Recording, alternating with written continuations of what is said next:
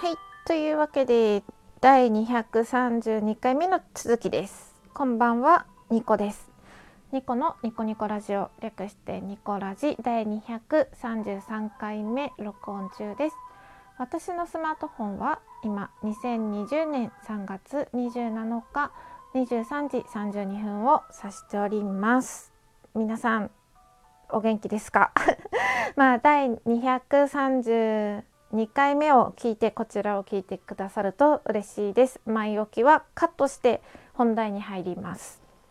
えー、ハッシュタグ音声配信を始めようということでラジオトークの企画に乗っかって今日から5日間えーと音声配信を促進するトークをとっていこうと思うんですけれど。まあねさっき話したように私はまあ23年前までまあ言葉の鉛が色濃く残っているど田舎に住んでて で音声配信ね始めたいと思ったんですけど始めるまでに葛藤があったということまで話しました。うん、でねあの殻を破れてよかったって一言で言えばそうなんですラジオトークを始めて何が良かったかっていうと殻を破ることができたっていうのが大きかった、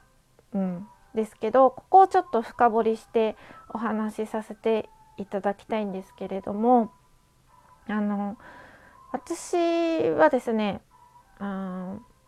25過ぎてから、まあ、一人暮らしを始めて地元でですねそのど田舎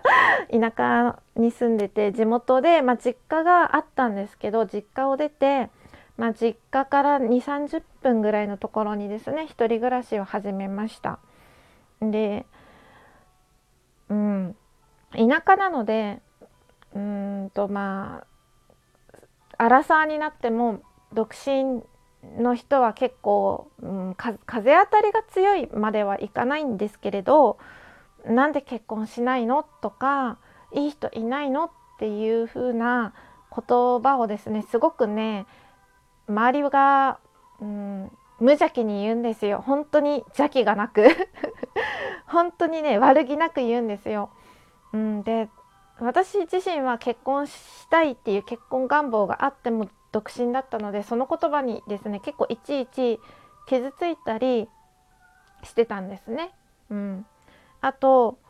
うんまあ田舎だから全部田舎だからって言葉で済ませるのは自分自身もどうなんだって思うんですけれども実際あの男尊女卑というかいまだにまあそのうん女の子だからまるしなさいみたいな感じの、まあ、親がですねそういう教育教育方針とまではいかないんですけど、まあ、そういう感じだったんですよね。うん、でまあ女の子だからもっとこうしなさい家の手伝いをしなさいとか女の子なんだからあのお母さんのお手伝いをしなさいとかですねそういう言葉もあのちっちゃい頃からま言われてて私はそれがすごく嫌だったんですね。うん、でなんかそういう周りのまあいろんな、うん、言葉とか、うん、風潮そうですね風潮とか自分のことが近所でまあ当然のように知れ渡ってるんですよね。田舎のコミュニティってすごくてあのまるちゃんちの家はこうなんだよとかもう個人情報が結構筒抜けになってる部分とかも大きくてで隣さんの家の娘さんはどこどこに就職したらしいとか結婚したらしいとかそういう話はもう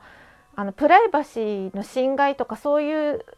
意識がなくて当然のようにみみんながこう噂話として言うんですよねいろんなことを。うん、で、まあ、そういう環境に自分はいて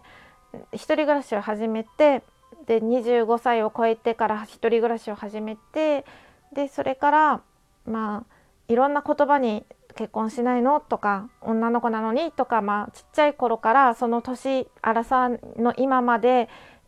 周りのいろんな人の言葉に傷ついたり腹を立てたりしてたんですよ。うん、で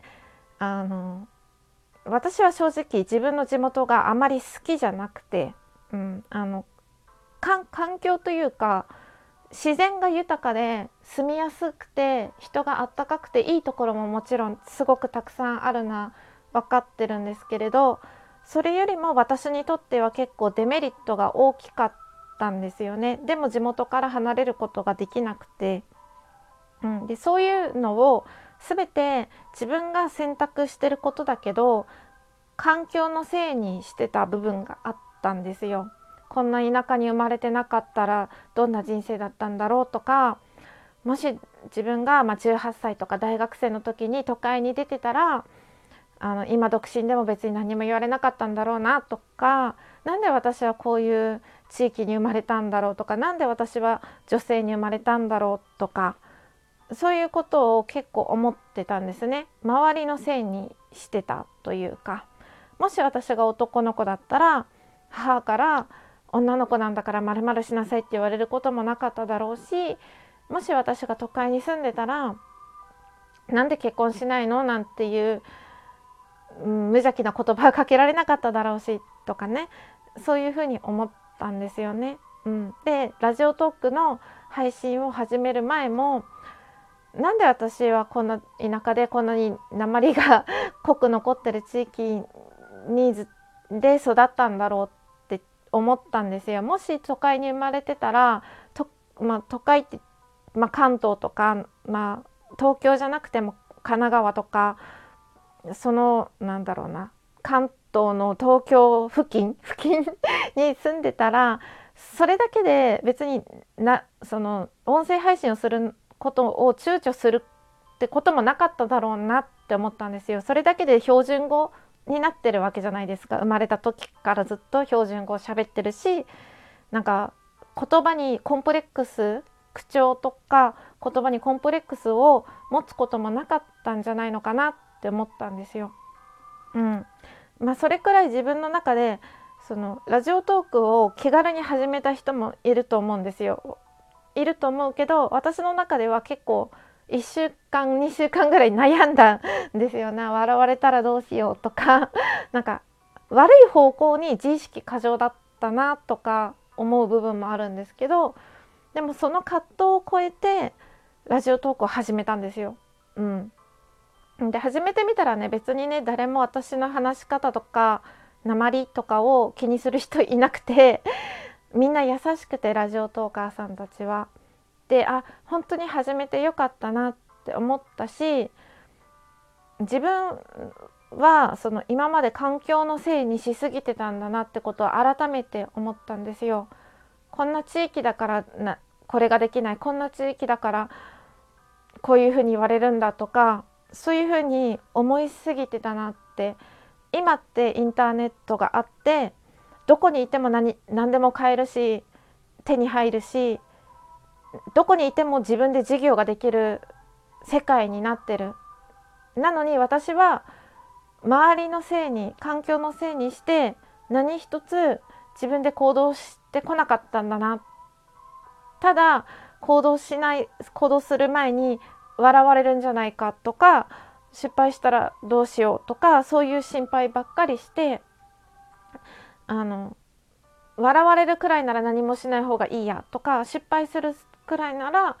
今の現状維持でいいやって思ってその殻を破ろうとしなかったんですよね。うん、でもラジオトークっていう一つの音声配信を始めて自分のそのコンプレックスとか言葉の鉛とか口調とかそういうコンプレックスを乗り越えたっていうのはすごく大きくて行動自体はちっちゃいんですけれどもそういうまあいきなり世界一周するとか 大きな行動はできないけど自分のこういう身近なも身近なことからチャレンジをするっていうのはとても大事で身近なことからチャレンジを始めて今音声配信を始めたラジオトークを始めた2年前1年前か12年前2年前に始めてからいろいろあって私は今転職移住をして結構都会に住んでて生活がガラッと変わったんですね。そういう大きな行動に結びついたのも、まあ、ラジオ投稿を始めるとか結構小さな一歩小さな変化があってあできるんだ私大丈夫だったんだっていう一つ一つの積み重ね小さな行動の積み重ねが今の自分の生活になりな生活を成り立たせてるというかそういう小さなチャレンジをしたからこそ転職移住っていう大きなチャレンジができたと思ってるんですよ。うん、音声配信だけじゃなくてまあ他にもいろんなねちっちゃなチャレンジはたくさんしてってそれでだんだん大きな大胆な行動も取れるようになったというかなので別に私は誰かに話したいことなんてないとか話すより聞く方が好きとかそういう人も始めていいんじゃないかなって思うんですね。